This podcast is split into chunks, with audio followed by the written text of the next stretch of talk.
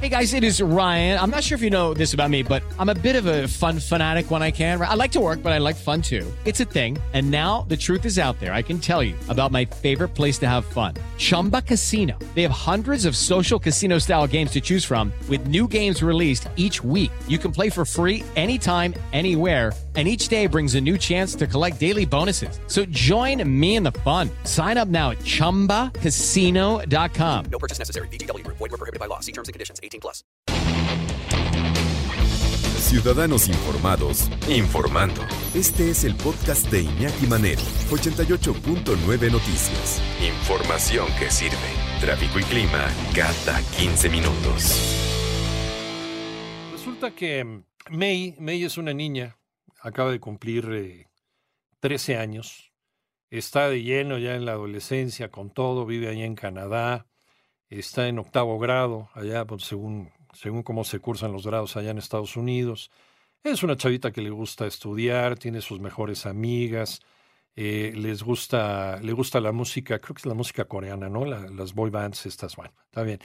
Em, pero algo pasa, algo pasa en su vida que de repente cada vez, cada vez que eh, esta chica pasa por un momento especial dentro de su adolescencia, se empieza a convertir en un panda, en un panda rojo, de esos que se ven en los zoológicos, pero gigantes. ¿Qué tiene que ver esto? Porque es importante de repente como papás que veamos lo que el trasfondo que existe en esta película, si tenemos hijos adolescentes. Doctora Alicia Rábago, ¿cómo estás? Muy buenas tardes, qué gusto saludarte. Pues yo feliz de saludarte, ya sabes que me encanta platicar contigo y de temas que, que creo que a muchos padres nos interesa y que a veces con el día a día no nos damos el tiempo. Entonces es una película de dibujos animados que a lo mejor ya muchos padres eh, pues no se detuvieron a verla y nada más los, los hijos la vieron. Y me parece una película que vino a romper muchísimos eh, temas que no se habían tocado, pero además récords, porque estaba el otro día leyendo que en, el día del estreno se hicieron un millón setecientos mil, no, un 1.7 billones de bajadas en streaming. El mismo número lo consiguió Squid Game, pero en cuatro semanas. Y esto lo consiguió en su día de estreno. y es una película familiar, ¿no? Sí, es una película familiar y además creo que es una película que, mira, yo sigo creyendo que la forma en la que se publicitó tuvo mucho que ver porque Obviamente se habló que era una película que rompió con tabús, con estándares, que tuvo que venir una mujer productora y todo un equipo de mujeres para tocar este tipo de temas. ¿A qué me refiero con ese tipo de temas para aquellos papás que no lo han visto? Bueno, se llama en inglés Turning Red y, y claro, se hace una alegoría con el momento en que eh, se presenta el periodo, la menstruación, en, May, esta chiquita Este, que está entrando a la pubertad. Entonces, justo el nombre va eh, con este tema. Claro. Claro, mucho se decía que si se fue a un público dirigido, que no era para todo el público, que si hubo muchas críticas, que todavía había muchas personas que no estaban preparadas para recibirlo.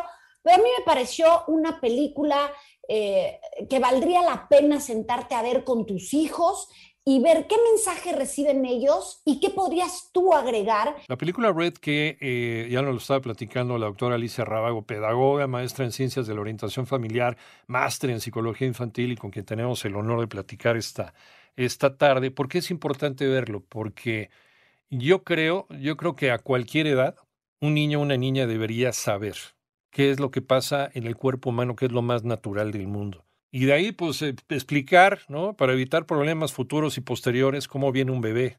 En palabras y en, términos que ellos entiendan de acuerdo con su desarrollo intelectual en ese momento.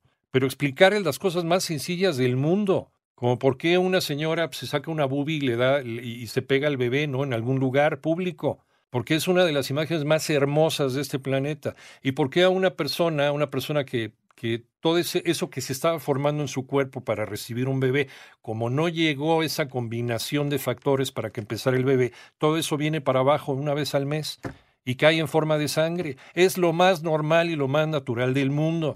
pero aquí seguimos todavía con mojigaterías en la escuela, entonces los escuincles y las escuincles, sobre todo en escuelas mixtas, pues ahí tienen las risotadas de los escuincles que ven que una chavita empieza a sangrar a media clase y a burlarse y a hacer chistes y a hacer bromas y a poner apodos a lo imbécil, ¿no? Eso, eso de dónde viene? De una muy deficiente educación en casa y de una muy deficiente educación sexual en la escuela que debería ser desde los primeros años de la primaria. Entonces sí, de una manera cómica, de una manera animada, de una manera divertida, pues se expone en esta película. Tiene un trasfondo importantísimo, Alicia, volvemos contigo. Sí, y sabes, em, por ahí me preguntaban algunas mamás que si era adecuada para todas las edades, ¿no? Que si sus hijos lo podían entender.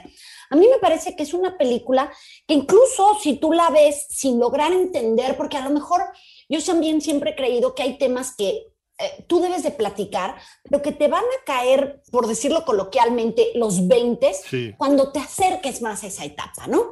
Entonces, claro, de repente tú puedes ver aparecer ese panda rojo y no entender esa metáfora, que es el momento en donde sucede la menarca, que es la primera menstruación, y, y tú dices, ¿por qué se pone así en panda rojo? No entendí por qué se volvió, porque además logras entender viene como de, ellos tienen como un santuario en su casa y, vamos, este panda rojo podrías ocuparlo sobre este manejo de emociones, o sea, es, empezar a hablar sobre cómo hay muchos cambios en tu cuerpo, cómo hay cosas que te hacen enojar, frustrarte, sentir tristeza y cómo puedes gestionar y manejar más que deshacerte de esas emociones. Creo que esto la película lo toca muy bien.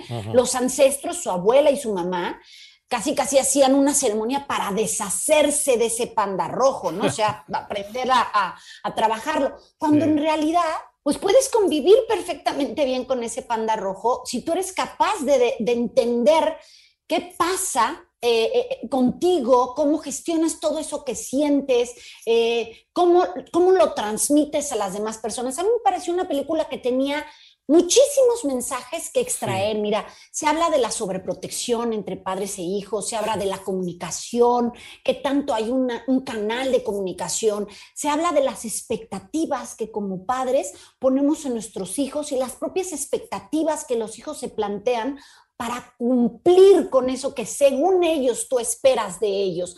Se habla de cambios generacionales, ¿no? Cómo la abuela se comunicaba con su hija y cómo se comunica hasta hoy y cómo la madre quiere romper con esos tabús y, tener una mejor comunicación con su hija, pero a, final de cuentas repite patrones porque no se da cuenta, ¿no? Se habla de libertad versus responsabilidad, o sea, cómo un padre tiene que entender que sus hijos crecen y que a mayor responsabilidad también le puedes dar mayor libertad. O sea, si él te va demostrando que sabe comprometerse, pues tú también tienes que entender que crece. Yo creo que hay muchísimos mensajes que aunque tú no quieras tocar específicamente el tema del periodo, puedes tocar de digo, la mamá hay un momento en donde la quieres ahorcar, porque la señora es, no, rebasa todo límite de respeto entre la privacidad de May. Entonces, Creo que hay muchas cosas que se pueden aprender de la película y que viéndola muchas veces también podrías entender mensajes. He de decirlo que a mí eh, la primera vez yo decía, ¿de dónde están tocando tanto el tema? No, o sea, el panda rojo que aparece, pero tuve como que aterrizar y sentarme y decir, ah, este es el momento, las amiguitas ya han crecido, entender que en, la adolescencia quizás los amigos se desarrollan unos más rápido que otros, este, la música, ¿no? ¿Por qué siempre satanizar que las, las ahora la música o, los grupos que escuchan, ay, eso no se oía en mis tiempos? Creo clásico. que es como, como darte la oportunidad de, charlarlo con tus hijos y decir, ¿me parezco a esa señora o no? Yo critico y juzgo lo que haces. Eh, eh, quizás no estoy tan abierto, quizás soy muy sobreprotectora. ¿Tú qué opinas de lo que está pasando? Enséñame qué música escuchas, cuáles son los grupos de moda. Creo que te puede dar bueno, infinidad de caminos para abrir la comunicación, además de divertirte y pasarte una tarde agradable y dejar de estandarizar estas películas de, dibujos animados, que creo que también la industria hoy se ha preocupado por dejar mensajes en, en muchísimas películas.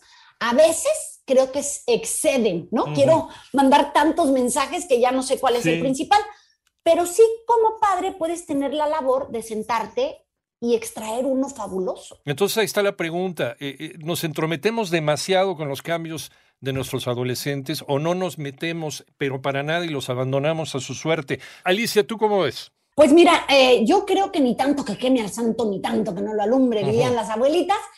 lo que pasa es que ahí me preguntan los papás, ¿Y cómo es eso? ¿Cómo se mide?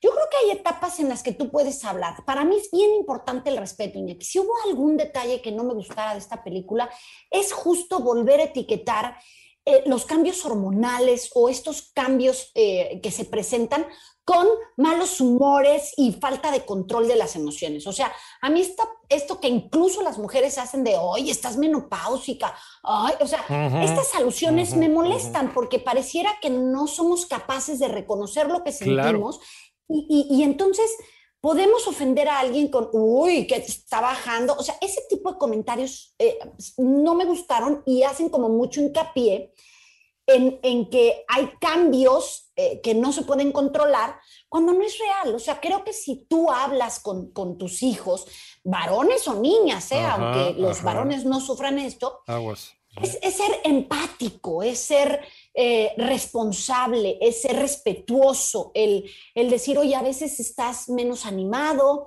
a veces te sientes más cansado. Es como empezar a tomar eh, las riendas de tu vida y decir, van a pasar cambios, sí va a haber cambios de humor, es verdad, pero también eres responsable de hacerle sentir a la gente cómo tú los gestionas y cómo la gente tiene que respetar esos cambios. O sea, el que tú los vivas no tienes por qué toda la gente sufrir tus cambios, pero tampoco eh, se vale que pongas como pretexto estos cambios para hacer lo que te dé la gana. Yo creo que eh, es un cambio más en la vida que, como bien lo mencionabas, tenemos que aprender a plantearlo de esa forma, según la edad de nuestros hijos, hablar de estos temas que no son tabú, porque forman parte de un área más de nuestra vida y de una manera integral de crecer. Entonces, me parece que la película tiene como ¿sabes? Puede ser una gran ayuda para, para tocar este tema y muchos otros más. O sea, que tú como padre te des cuenta cómo te estás eh, dirigiendo a tus hijos, qué tan intrusivo o no intrusivo eres, pero en una era en donde hay tanta información, niña, aquí, no se vale quedar esperándote a que otro le dé información a tu hijo que tú no sepas que ya tiene. O sea, hay que prever y adelantarse. Vamos a vernos al espejo y hacer una autocrítica, ¿no? ¿En qué punto estamos? ¿Realmente estamos en un muy sano punto medio o estamos yéndonos a los extremos que siempre hemos platicado en, este, en estos espacios, como siempre, Alicia? Sí, así es. Yo creo que aquí te da como no solo cómo poder ayudar, sino si, si le estoy dando demasiada libertad o si le estoy dando poca o si estoy juzgando mucho su generación, siempre comparándola con la mía. O sea, hay tanto que, que sacar de, mira, de las películas como de los cuentos. Entonces es una buena oportunidad. Totalmente. Eh, Doctora Alicia Rábago, pedagoga, maestra en ciencias de la orientación familiar y máster en psicología infantil, ¿en dónde te encontramos? A mí me encuentras en todas las redes como Alicia Rábago. Estoy en YouTube, Twitter, Facebook, figura pública. En la única que estoy diferente, Iñaki, es en Instagram, que estoy edúcalos para que los demás los quieran. En todo lo demás, Alicia Rábago. ¿Y, y en las librerías en dónde te encontramos? Uy, en las librerías me encuentras, puedo decir nombres, no, ¿verdad? Bueno, en las más conocidas. en las más conocidas. más, conocidas lo encuentran, o sea, hasta pedirlo en línea, pues les llega. ¿Y cómo se llaman los libros? Mi libro es Edúcalos para que los demás los quieran y edúcalos a pesar de sí mismos. Y pronto sorpresa, ¿eh? Ah, sí. Bueno, ya nos darás la primicia, ¿eh? Te vamos a torcer la manita. Para que... Espero que sí. Conste. Gracias, gracias Alicia. Un abrazo como siempre.